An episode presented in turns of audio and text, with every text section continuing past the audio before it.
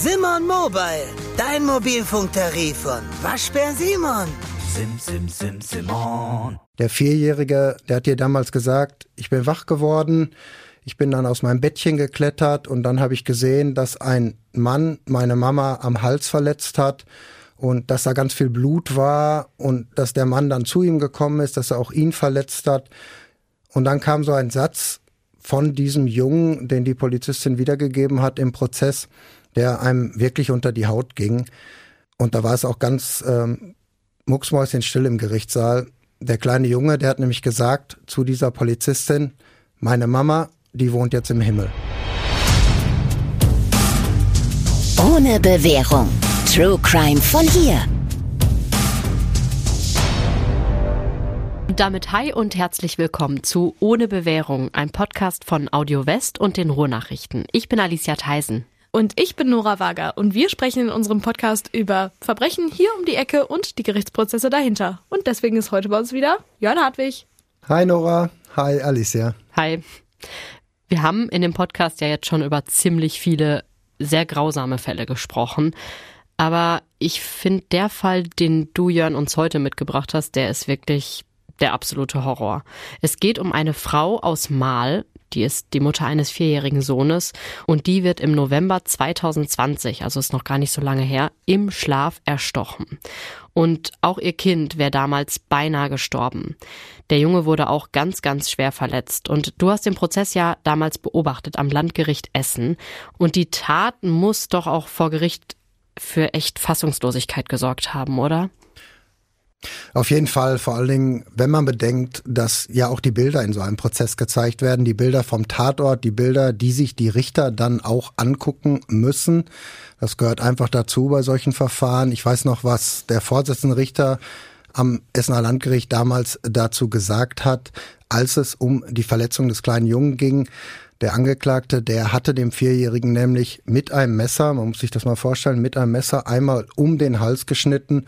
Und der Richter, der hat dazu, vielleicht etwas steif in der Formulierung, aber hat dazu doch ziemlich deutlich gesagt, man kann sich des Eindrucks nicht erwehren, dass der Angeklagte versucht hat, den Jungen zu enthaupten. Und ich kann mich auch noch an einen Polizisten erinnern, der damals als erster am Tatort war, ein wirklich gestandener Beamter, großer Kerl, der hat sogar bei seiner Zeugenaussage über ein halbes Jahr später noch mit den Tränen gekämpft, weil er einfach das, was er damals in dieser Wohnung in Mal gesehen hat, immer noch nicht verarbeitet hat. Über ihn und über dessen Zeugenauftritt, da hat der Richter beim Urteil gesagt, da kann man einfach sehen, wie grausam diese Bilder damals gewesen sein müssen. Der Täter dieser grausamen Taten war für die Opfer kein Fremder. Das war nämlich ein Junge aus der Nachbarschaft, obwohl Junge kann man ja eigentlich nicht mehr so richtig sagen, der war ja schon 20. Doch, kann man, glaube ich, schon sagen. Ist schon richtig. Wir haben das damals auch immer gesagt. Ein Junge, weil er nämlich genauso einen Eindruck gemacht hat. Ein Junge, eben noch kein Erwachsener. Aber das war wirklich nur wegen des Gesichtsausdrucks und ja, die ganze Art und Weise, wie er sich so gegeben hat. Und als wir nachher dann auch irgendwann mal seine Stimme gehört haben, eigentlich vom rein optischen war kein Junge mehr. Das war eigentlich eine ganz schöne Kante, bestimmt 1,80 Meter groß und ich würde mal so schätzen, vielleicht auch 120 Kilo schwer. Das passt ja wirklich gar nicht zusammen. Auf der einen Seite haben wir das total kindliche Verhalten, auf der anderen Seite das Aussehen, was du gerade beschrieben hast, Jörn, und natürlich die grausame Tat. Seine Nachbarin hat ja schon geschlafen, als er immer wieder mit einem Messer auf sie eingestochen hat. Die Ärzte haben später über 40 Schnittverletzungen und Stichverletzungen der Messer gezählt und dazu auch noch die schweren Verletzungen an ihrem vierjährigen Sohn. Das hört sich jetzt nicht an wie die Tat eines Jungen, der noch gar nicht so richtig im Leben angekommen ist. Ich weiß auch gar nicht, ob er überhaupt verstanden hat, was er da eigentlich gemacht hat. Im Prozess zum Beispiel, da war er die ganze Zeit total unbekümmert weiß nicht, ob das das richtige Wort ist, aber das sah halt so aus, wenn er von den Wachtmeistern zur Anklagebank gebracht worden ist. Da hat er immer sich als erstes im Zuschauerraum umgeguckt, da saßen nämlich seine Eltern und wenn er sie dann entdeckt hat, dann hat er ihnen erstmal zugewinkt. Manchmal hat er auch mit seinem Finger Buchstaben in die Luft geschrieben. Man konnte zwar nicht sehen, was er schreiben wollte, ich zumindest nicht, ich habe es nicht verstanden, ich habe es nicht erkannt, aber das war auf jeden Fall schon, ja, so ein bisschen merkwürdig, ein bisschen komisch. Auf der einen Seite diese unfassbare Tat, wie du ja schon gesagt hast, und auf der anderen Seite ein Angeklagter, ja, der seinen Eltern zuwinkt, als wäre gar nichts passiert. Ja, die Richter haben ihn im Juni 2021 dann zu neun Jahren Jugendhaft verurteilt, wegen Mordes und wegen Mordversuchs. Aber sie haben ihn eben nicht ins Gefängnis geschickt, sondern sofort in die geschlossene Psychiatrie. Und das deutet ja auch schon darauf hin, dass es irgendwie eine Erkrankung gegeben haben muss. Auf jeden Fall. Im Prozess war eigentlich von Anfang an immer die Rede davon, dass dieser Angeklagte, dieser 20-Jährige unter einer schweren psychischen Erkrankung leidet, und zwar seit seiner Kindheit. Wir haben damals alle an Schizophrenie gedacht, davon war auch die Rede, aber der Psychiater Frank Sandlos, der ja dann von den Richtern hinzugezogen worden ist, um den Angeklagten zu untersuchen, der konnte dieses ganze Verhalten und diese ganze Art und Weise dieses 20-Jährigen aus Mal ja auch eigentlich gar nicht so richtig einordnen. Er hat von so einer Art Autismus gesprochen und er hat gesagt, ja, das Problem bei diesem jungen Angeklagten ist einfach, dass er ja so gar nicht reflektieren kann, was andere Menschen empfinden, dass er also überhaupt keine Empathie hat und dass er auch nicht merkt, wenn er Grenzen überschreitet und ja, dass das dann so eine Art Trieb ist, der ihn übermannt, so hat es der Psychiater damals vor Gericht gesagt. Und diesen Trieb, den kann der Angeklagte dann einfach nicht mehr steuern. Er hat aber auch gesagt, es scheint da tatsächlich so einen dunklen Bereich zu geben in ihm, in dem Angeklagten, in dem ja vor allem Aggressionen eine Rolle spielen, eine große Rolle. Und dieser dunkle Bereich, diese Aggressionen, die müssen unbedingt behandelt werden, sonst kann man den Angeklagten einfach nicht mehr freilassen, weil er aus seiner Sicht einfach viel zu gefährlich ist. Das ist wahrscheinlich genau das, was damals in dieser Novembernacht passiert ist, dass eben diese dunkle Seite die Oberhand gewonnen hat. Genau, das ist auf jeden Fall das, was ähm, wovon die Richter ausgehen. Ja, dann lasst uns mal zu dem Tag zurückgehen, an dem das eben alles passiert ist. Es war der 9. November 2020, ungefähr 23 Uhr.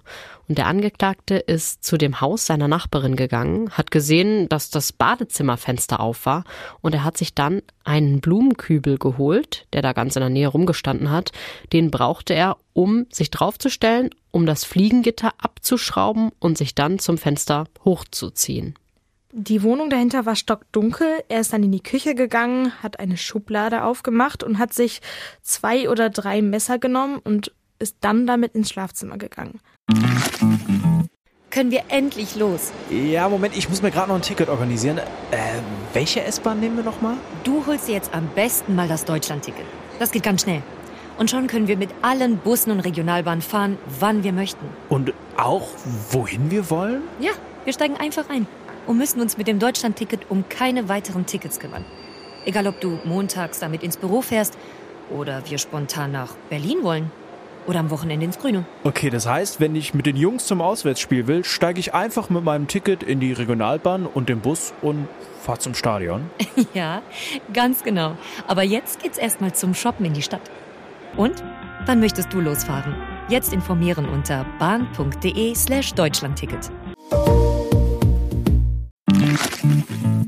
Seine Nachbarin, 27, hat schon geschlafen und dann hat er einfach zugestochen. Ich hatte ja vorhin schon erzählt, dass die Ärzte am Ende 40 Stiche gezählt haben und sie muss sich ja eigentlich ziemlich gewehrt haben, oder? Wenn da einfach jemand in dein Zimmer kommt und dich angreift.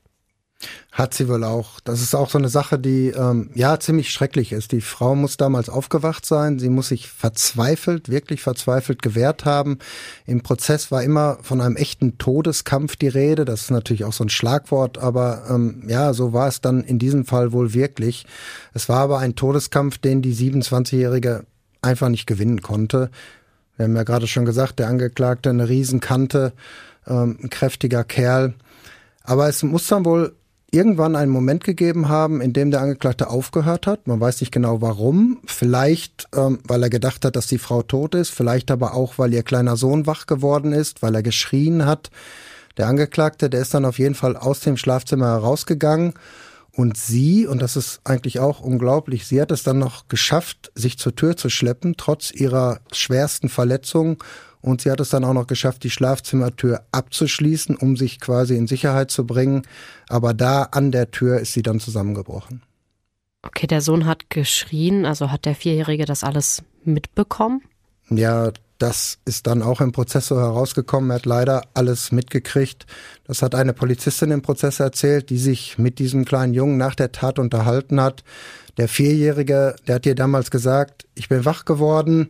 Ich bin dann aus meinem Bettchen geklettert und dann habe ich gesehen, dass ein Mann meine Mama am Hals verletzt hat und dass da ganz viel Blut war und dass der Mann dann zu ihm gekommen ist, dass er auch ihn verletzt hat.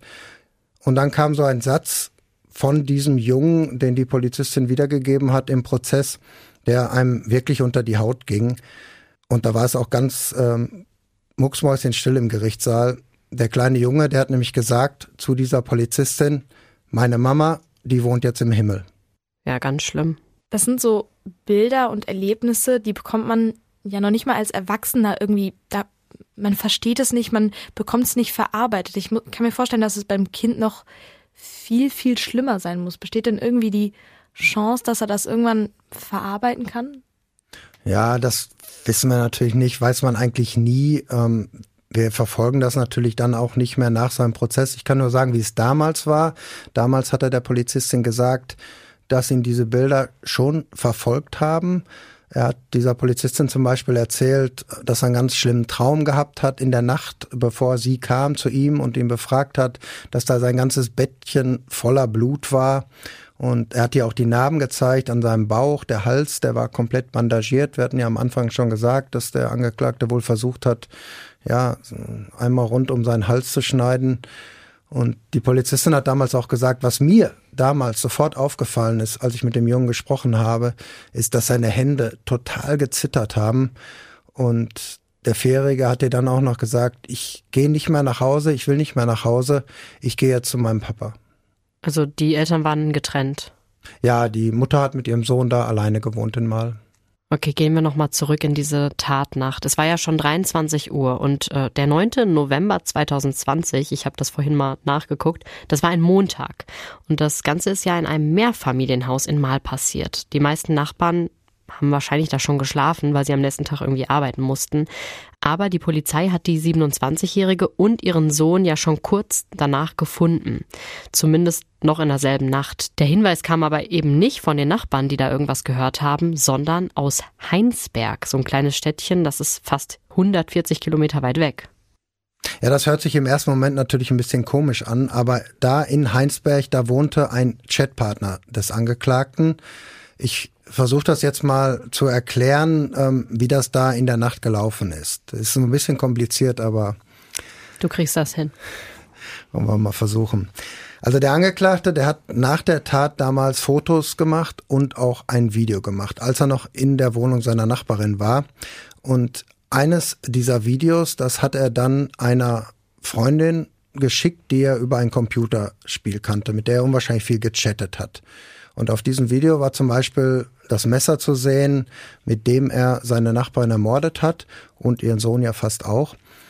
Und dieser Chatpartnerin hat er damals nicht nur das Video geschickt, sondern kurz nach der Tat auch noch eine WhatsApp-Nachricht. Da stand drin, ich habe Mist gebaut. Sie hat dann sofort zurückgeschrieben, was ist passiert. Und er hat dann geantwortet, ich habe welche umgebracht. Mit einem Messer eine Frau.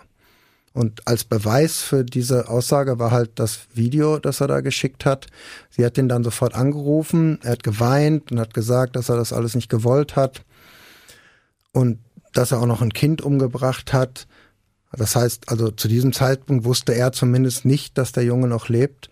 Und diese Chatpartnerin, die hat dann einen weiteren Freund, der auch mit denen, das war so eine Dreierklicke, die haben halt im, über ein Computerspiel miteinander gechattet, hat diesen anderen angerufen, der wohnte dann in Heinsberg und mit dem hat sie sich besprochen, weil die beiden dem Angeklagten das eigentlich nicht zugetraut haben, was er da gerade erzählt hat. Und dieser andere Chatpartner, der war es dann, der die Polizei alarmiert hat. Und deshalb kam der erste Hinweis eben aus Heinsberg. Das Problem daran war nur, die waren ja Chatpartner und nicht eben, kamen nicht aus einer Stadt.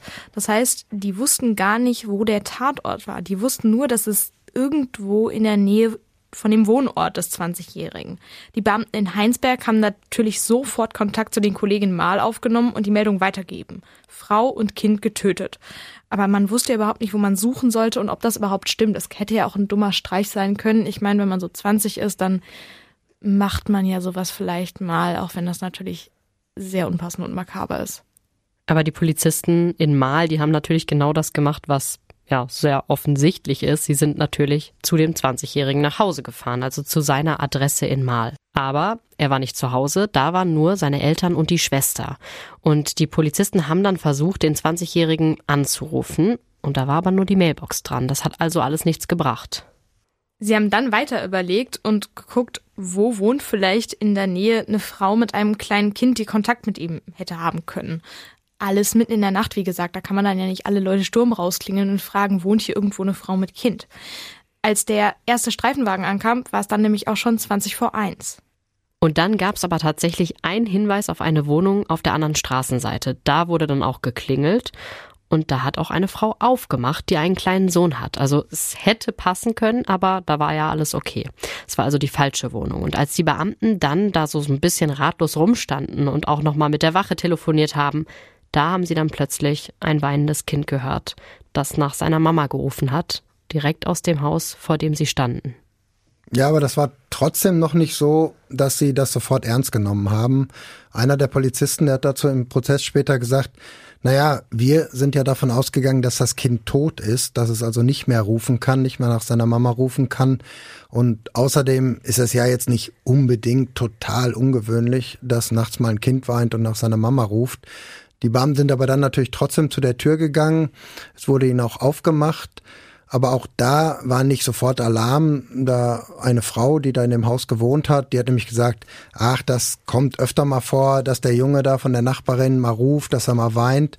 Was die Polizisten dann aber so ein bisschen stutzig gemacht hat, was ihnen komisch vorkam, das war, dass genau an dieser Wohnung, wo das Weinen herkam, dass da genau niemand aufgemacht hat. Niemand aufgemacht hat, als sie geklingelt haben, niemand aufgemacht hat, als sie geklopft haben. Und da haben sie gesagt, okay, da müssen wir mal genauer gucken. Sie haben sich eine Leiter besorgt und einer dieser Beamten, der hat dann durch eines der Fenster geguckt und dieser Beamte, der hat dann an der gegenüberliegenden Tür Blutspuren entdeckt. Und dann ging natürlich alles total schnell, weil man wusste, okay, das ist ziemlich sicher das richtige Haus. Die Polizei hat die Tür aufgebrochen und dann haben sie auch schon den kleinen Jungen gesehen, der ja vorher nach seiner Mutter gerufen hatte. Ja, und das muss dann halt dieses schreckliche Bild gewesen sein, worüber wir am Anfang ja schon gesprochen haben. Der Junge, der lag auf dem Boden mit dem Kopf in einer Blutlache, mit einer richtig großen Verletzung am Hals. Aber er war noch ansprechbar, obwohl er schon unwahrscheinlich viel Blut verloren hatte. Die Frau, die haben die Polizisten damals erstmal nicht gesehen, die hatte sich ja eingeschlossen, aber das konnten sie ja nicht wissen. Die Schlafzimmertür war aber dann zu, sie haben die aufgebrochen. Aber für sie konnte man einfach nichts mehr tun. Da war es einfach schon zu spät. Der Notarzt, der hat damals nur noch den Tod feststellen können. Ja, aber der Junge, der hat wirklich, ja, wie durch ein Wunder überlebt. Der kam sofort ins Krankenhaus und die Polizei hat auch noch das Tatmesser gefunden. Das lag hinterm Haus irgendwo in so einem grünen Streifen. Und natürlich ging jetzt auch sofort die Suche nach dem Täter los, von dem man ja immer noch nicht wusste, wo er war. Inzwischen war die Polizei natürlich in absoluter Alarmbereitschaft. Es war ja nicht auszuschließen, dass er noch eine Tat begeht. Und da wurden dann auch Kollegen aus Recklinghausen hinzugezogen. Und eines dieser Teams aus Recklinghausen, das hatte damals den Auftrag, den Bereich der Wache in Mahl abzusuchen.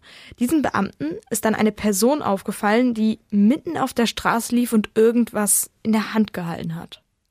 Ja, das muss eine ganz merkwürdige Situation damals gewesen sein. Die Person, die die Polizisten da gesehen haben, die hatte nämlich, obwohl es im November war, überhaupt keine Schuhe an. Der Mann, der ist auf Socken gelaufen und der hat auch überhaupt nicht reagiert. Er hat nicht reagiert, als die Beamten ihm zugerufen haben. Das war also so eine Situation, die die Polizisten auch überhaupt nicht einschätzen konnten, auch nicht von der Gefährlichkeit. Deshalb haben sie dann auch ihre Schusswaffen gezogen Sie wussten ja mittlerweile, dass eine Frau erstochen worden ist und dass ihr Kind in Lebensgefahr schwebt, aber sie wussten nicht, was der Mann da in der Hand hält. Das konnten sie einfach nicht sehen, ob es eine Waffe war, ob es irgendetwas anderes war. Einer hat dann seine Bodycam eingeschaltet, um alles ganz genau auch zu dokumentieren. Man muss jetzt vorab einmal sagen, es ist eigentlich nichts passiert, aber es muss doch schon eine ziemlich dramatische Situation gewesen sein dann. Ja, weil der Angeklagte immer weiter auf die Polizeibeamten zugelaufen ist. Es war neblig, es war nachts, Licht gab es nur von den Straßenlaternen. Es wurde gebrüllt, so hat es einer der Beamten im Prozess gesagt, von beiden Seiten. Auch der Angeklagte, der soll laut gerufen haben, Polizei und noch irgendwas anderes, was sie nicht verstanden haben. Die Polizisten haben ihm dann zugerufen, hinknien, knie dich hin, aber er hat das einfach nicht gemacht. Man hat dann versucht, ihn mit den Schusswaffen auf Distanz zu halten, aber auch da hat er überhaupt nicht reagiert, ist einfach weitergelaufen. Was dann aber gewirkt hat, das war Pfefferspray. Das hat man ihm einfach entgegengesprüht, als er dann schon ziemlich nah war. Ja, und dann war die Sache auch vorbei. Der Angeklagte hat sich dann von den Beamten widerstandslos festnehmen lassen und die Polizei hat ihn dann aufgefordert mitzukommen. Es waren ja, es war der Bereich der Wache, das waren dann nur 150 Meter bis zur Wache in Mal, aber er wollte dann einfach nicht mehr laufen. Er wollte einfach nicht mitkommen. Er wollte gefahren werden. Ja, und das war dann ja wohl so der erste Moment, wo die Polizisten schon so ein bisschen stutzig geworden sind, weil der Angeklagte das Ganze auch noch mit so einer Art Babystimme, so hat sich einer der Polizisten ausgedrückt, mit so einer Art Babystimme gesagt hat, ach nö, nicht laufen, so soll er sich damals ausgedrückt haben. Und das andere war halt, ja, dass sie das Gefühl hatten, dass er sie überhaupt nicht richtig wahrgenommen hat. Also das sind ja alles Zeichen dafür, dass dieser 20-Jährige überhaupt nicht bei sich war in dieser Nacht. Ja, es kann aber auch sein, dass er einfach abgelenkt war, als er dann nämlich in Socken, gut, das ähm, ist, ist natürlich wieder ein Hinweis, äh, dass er nicht bei sich war, da gebe ich dir recht. Aber ähm, ja, als er da durch die Nacht gelaufen ist, da hat er die ganze Zeit telefoniert. Und zwar mit seiner Chatpartnerin, über die ich vorhin schon mal gesprochen habe die damals ja den ersten Hinweis von ihm bekommen hat, dass er missgebaut hat und dass er eine Frau und ein Kind getötet hat. Einer der Polizisten, der hat damals den Richtern erzählt, dass der Angeklagte sein Handy bis zuletzt in der Hand gehalten hat. Das war es nämlich, was er in der Hand hatte. Keine Waffe, sein Handy. Und die letzten Worte, die er damals ins Telefon gesagt haben soll, bevor er die Ladung Pfefferspray ins Gesicht bekommen hat, die waren, ich liebe dich, ich liebe dich. War das denn dann seine Freundin oder war sie nur in Anführungsstrichen eine Chatpartnerin, mit der er dann immer wieder geschrieben hat? Schwer zu sagen. Ich glaube, das war so eine virtuelle Sache. Getroffen haben sich die beiden nämlich nie, nur gechattet und telefoniert. Eine Polizeibeamtin, die sich mit dieser Frau unterhalten hat, die hat den Richtern gesagt, ja, die beiden haben wohl eine Beziehung geführt, aber halt eine Beziehung, die nicht real war. Aber es gab schon klare Rollenverteilung. Er war immer sehr dominant, sehr kontrollierend, hat sie unter enormen Druck gesetzt, unter psychischen Druck. Er hat sie angeschrien, sie hat viel geweint, was ihn dann wiederum ziemlich kalt gelassen hat. Manchmal soll er auch richtig ausgerastet sein, wenn sie zum Beispiel seiner Meinung nach irgendetwas falsch gemacht hat in einem Computerspiel. Auf der anderen Seite haben die beiden sich dann aber wohl auch immer wieder versöhnt. Sie hatten beide Avatare in diesem äh, Computerspiel und diese Avatare, die haben sich dann auch in virtuellen Räumen zum Beispiel zum Sex getroffen. Für alle, die Avatare nur aus dem gleichnamigen Film kennen, Avatare sind in Videospielen einfach die Charaktere, die man steuert. Die kann man dann ganz oft auch noch äh, selber designen und das sind quasi die virtuellen Körper, mit denen man da dann durch die Gegend läuft. Das klingt aber jetzt auch wirklich alles ziemlich wirr, diese Beziehung. Ähm, die beiden kannten sich ja aus einem Spiel. Everkin Live. Und das ist so ein Spiel, es ist so eine Mischung aus Sims, also man erstellt sich seinen eigenen Avatar, wie Nora das gerade schon erklärt hat, und kann halt rumlaufen und äh, die Gegend erkunden und so weiter. Aber es ist auch so ein bisschen wie Habbo Hotel. Ich weiß, kennt, kennt ihr Habbo Hotel noch? Also ich nicht. Das ist eine Generation vor mir und anscheinend eine nach Jörn, okay. ähm, genau, eine also, nach mir und eine vor Nora. Der Drei-Generationen-Podcast. Also vielleicht, ich weiß jetzt gar nicht, ähm, Habbo Hotel, bei uns war das schon noch ein Ding. Das ist halt so ein, ein Chat.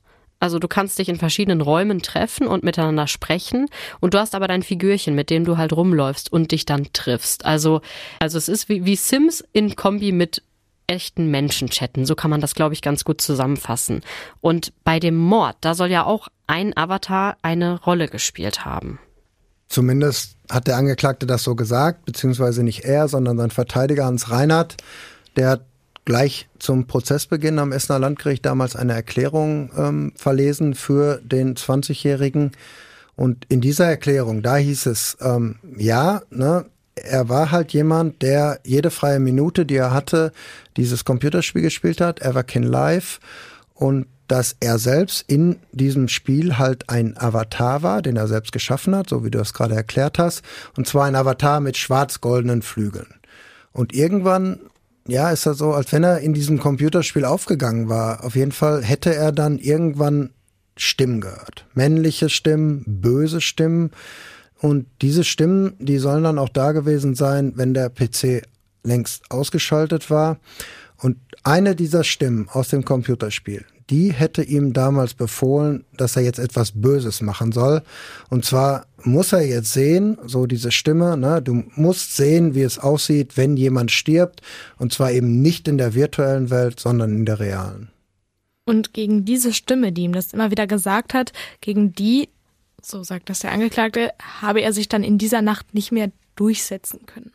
Ja, genau. Die Tat hat er dann so heißt es halt in der Erklärung, die hat er dann wie ein Beobachter erlebt, so als wenn er, ich weiß nicht, ob man sich das vorstellen kann, so als wenn er doppelt existiert hätte, einmal als Täter und einmal als Beobachter.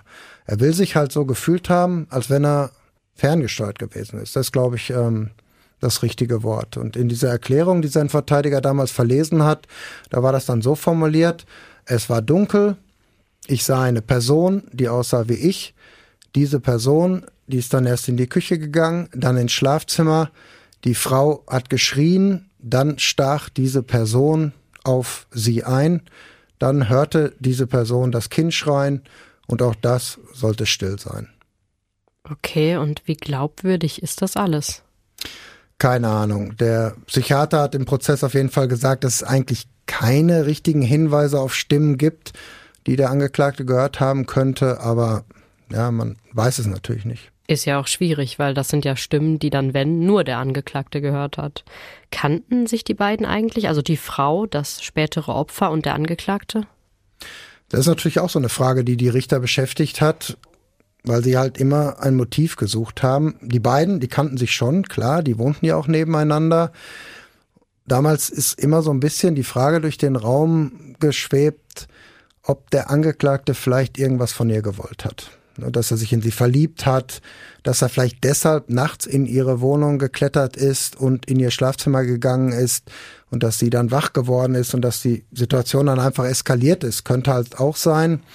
Ähm, dazu würde auch passen, dass der Psychiater diesen 20-jährigen Hypersexualität ähm, bescheinigt hat.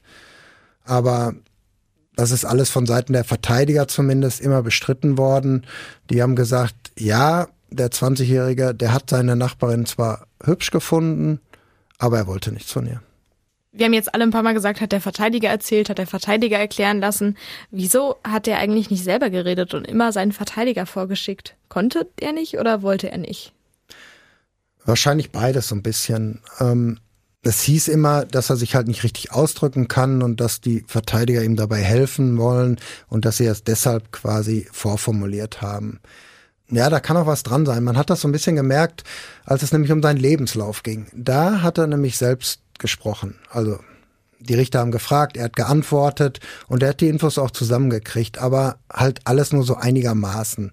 Und ähm, ja, was dann dabei herausgekommen ist, ist, dass es wohl auf jeden Fall Störungen gegeben hat in seiner Sprachentwicklung. Der Angeklagte, der war auf mehreren Förderschulen, er hat keinen Schulabschluss, er war mehrfach schon in der Kinder- und Jugendpsychiatrie, er war auch in einem Autismuszentrum, er trägt seit seiner Kindheit ein Hörgerät, Hören und Sprechen gehört ja zusammen, das wissen wir ja. Er steht unter Betreuung, der Betreuer ist sein Vater. Das heißt, er braucht schon extreme Hilfe und er hat auch einen Schwerbehindertenausweis mit immerhin 70 Prozent. Aber was natürlich auch stimmt, er hat einen Job gehabt und zwar bis zuletzt einen Hilfsarbeiterjob zwar, aber in einer Gärtnerei und das spricht natürlich dann auch wieder auf der anderen Seite für eine gewisse Selbstständigkeit. Du hast ja gerade gesagt, die Richter sind mit ihm seinen Lebenslauf durchgegangen. Ähm, Gab es denn da schon irgendwelche Straftaten? Also war der jemals gewalttätig in der Vergangenheit? Also Vorstrafen gab es wohl nicht, aber die Richter haben da so einen kleinen Fall mal ähm, anklingen lassen. Es gab da wohl mal etwas mit einem Mädchen, das er küssen wollte. Und äh, ja, dieses Mädchen hat er dann geschlagen, weil sie sich nicht küssen lassen wollte. Dann gibt's noch so einen anderen Vorfall, da weiß man aber auch nicht so genau. Das war auch in der Erklärung der Verteidiger. Da hieß es nämlich, dass er mal mit einem Messer schon vor der Schlafzimmertür seiner Eltern gestanden hat, auch mitten in der Nacht. Auch da hat er angeblich eine Stimme gehört, die ihm gesagt hat, du musst jetzt deine Eltern töten und deine Schwester auch. Da ist aber dann nichts passiert, weil er sich in diesem Moment dann halt doch gegen diese Stimme durchsetzen konnte. Im Prozess hieß es dazu immer, ja, seine Eltern hat er einfach zu lieb und deshalb ist da nichts passiert. Ja, ob das jetzt stimmt, die Geschichte ist natürlich auch wieder schwer irgendwie nachzuweisen, ne? Ja, weiß man nicht, ist schwer zu sagen. Also dieser Fall aus Mal, der hat auf jeden Fall sogar weltweit für Schlagzeilen gesorgt. Ähm, das englische Boulevardblatt Sun hat auch darüber berichtet und die Sun, das ist so eine Zeitung kann man sich ein bisschen vorstellen wie die Bild, aber noch mehr auf äh, Sensation irgendwie aus. Und die haben damals sogar den vollen Namen des Täters veröffentlicht und die Fotos nicht gepixelt. Und zwar sowohl vom Angeklagten als auch von den Opfern. Die Sun hat damals von einem Videogame Obsessed Neighbor gesprochen, von einem computerspielsüchtigen Nachbarn. In England scheint es ja wirklich ein bisschen anders zu sein, was die Identifizierung von Straftätern, aber auch von den Verdächtigen angeht. Die haben nicht wirklich ein Problem damit, die Fotos zu zeigen und auch die vollen Namen zu nennen. Wir haben da in Deutschland aber ganz klare Regeln für. Angeklagte dürfen bei uns in der Berichterstattung in den allermeisten Fällen nicht identifizierbar sein. Es gibt ein paar Ausnahmen, zum Beispiel Prozesse gegen Personen der Zeitgeschichte, also zum Beispiel Prominente. Ein Fall wäre zum Beispiel Dieter Bohlen, der stand zwar nicht vor Gericht, er war nur das Opfer, aber da war ja auch klar, der ist berühmt, den kennt jeder. Und wenn die Angeklagten eindeutig zustimmen. Das gibt es ja manchmal auch. Ansonsten gilt hier das Recht am eigenen Bild, wie es auch sonst gilt. Das heißt, jeder Mensch darf grundsätzlich selber darüber entscheiden, ob und in welchem Zusammenhang Bilder von ihm veröffentlicht werden dürfen. Bei der Gerichtsberichterstattung ist es so, dass die Angeklagten deswegen fast immer unkenntlich gemacht werden, wenn die in der Zeitung dann auftauchen. Das heißt, ihre Gesichter werden verpixelt. Manche Angeklagte sorgen aber auch selber dafür, dass man sie nicht erkennt. Die halten sich dann den Aktenordner vors Gesicht, die Bilder kennt man ja, oder einen Stapel Papier oder so. Aber auch und bei Namen und Beruf darf es keine Identifizierung geben. Wenn zum Beispiel ein Malermeister aus einer Kleinstadt angeklagt ist und es da nur einen Malermeister gibt, dann sollte auch der Beruf nicht genannt werden. Oder wenn die Leute einen sehr, sehr ungewöhnlichen Namen haben und aus einem Dorf kommen, in dem nur 200 Leute leben, dann ist natürlich auch direkt klar, wer das gewesen ist. Und man muss natürlich auch wenn der Verbrecher vor Gericht steht, immer dran denken, zu so einem Verbrecher gehört auch eine Familie, Angehörige und Freunde und natürlich auch auf Seiten der Opfer ist das so. Das heißt, da muss man immer sensibel sein und Rücksicht nehmen. Ist auf jeden Fall in England anscheinend ein bisschen anders, aber gut, wir wissen auch nicht, ob die Sun jetzt dafür irgendwie gerügt wurde für ihre Berichterstattung über den Videogame Obsessed Neighbor. Ich weiß nur, dass die Familie von Seiten der Opfer, die waren so ein bisschen, äh, ja, die haben sich da schon drüber gewundert und auch geärgert, weil auch die Opfer gezeigt worden sind. Verständlich, das da geht stehen sie in einer nicht. langen Reihe von Leuten, die sich schon über die Sun geärgert haben. Das glaube ich aber auch. Ja, die Zeitung hat den 20-Jährigen ja Videospielsüchtig genannt. Aber es kommen ja auch immer wieder diese Stimmen zur Sprache. Also, dass er diese Stimmen eben gehört hat und gar nicht selber entschieden hat über die Tat. Was haben die Richter am Ende eigentlich dazu gesagt? Sie haben ihm das nicht geglaubt. Also weder das mit den Stimmen noch das mit dem Avatar, der die Tat ja quasi stellvertretend für ihn, für den Angeklagten ausgeführt hat, in dessen Körper. Richter Sebastian Jordan, der hat damals beim Urteil sich auch nochmal direkt an den Angeklagten gewandt und hat ja sowas gesagt, um ihm zu verdeutlichen, dass das hier alles real ist, dass das hier kein Computerspiel ist. Er hat nämlich gesagt, Sie, und damit meinte er diesen 20-Jährigen, Sie haben einem Menschen das Leben genommen. Das war keine Fernsehserie. Bei einer Fernsehserie oder beim Krimi, da stehen die Menschen nachher nämlich wieder auf. Das ist alles Show, aber das hier ist real. Aber am Ende ist ja trotzdem irgendwie noch so ein bisschen ungeklärt, was war jetzt der Hintergrund der Tat? Warum schlicht die, die Frage nach dem Warum? Warum hat er das gemacht? Ich glaube, da gibt's gar keine Antwort drauf. Man kann das mit dem Avatar natürlich glauben. Man kann glauben, dass er Stimmen gehört hat und dass er quasi wie fremdgesteuert war. Man kann aber auch an sexuelle Motive denken. Wir wissen es einfach nicht. Das haben wir ja häufiger, dass es Taten einfach gibt, ähm, wo man sich immer am Ende noch fragt, warum ist das passiert? Manchmal kann man es ja selbst nicht nachvollziehen, wenn man eigentlich eine Begründung hat. Ja, ich glaube, hier ist es einfach so, Der Angeklagte ist krank, das hat der Psychiater ja auch gesagt, und deshalb kommt er ja auch nicht ins Gefängnis, sondern direkt in die geschlossene Psychiatrie, weil die Richter sagen, und da sind sich alle einig gewesen, dass er einfach äh, ja Hilfe braucht, behandelt werden muss, um ihn dann vielleicht irgendwann, wenn er nicht mehr gefährlich ist, auch wieder in Freiheit zu lassen. Dann spielt die Frage nach dem Warum ja gar nicht mehr so eine große Rolle, weil es war ein Mensch, der krank ist und etwas Furchtbares getan hat. Ja, deshalb ist die Haftstrafe ja auch nicht so wichtig. Ähm, die ist zwar ausgeurteilt worden, aber die kommt ja eigentlich gar nicht zum Tragen. Der Angeklagte ist auf unbestimmte Zeit zusätzlich in die geschlossene Psychiatrie eingewiesen worden. Da bleibt er so lange drin, bis er geheilt ist. Ja, im Endeffekt bin ich mir nicht mal sicher, ob der 20-Jährige selber weiß, warum er das gemacht hat, da in dieser Nacht. Und für uns bleibt die Frage sowieso offen, weil man kann ja niemandem irgendwie in den Kopf gucken. Das weiß wenn, nur er selber. Genau. Danke, Jörn, dass du uns diesen Fall mitgebracht hast. Und wir hören uns alle beim nächsten Mal. Bis dahin, ciao. Ciao. Tschüss.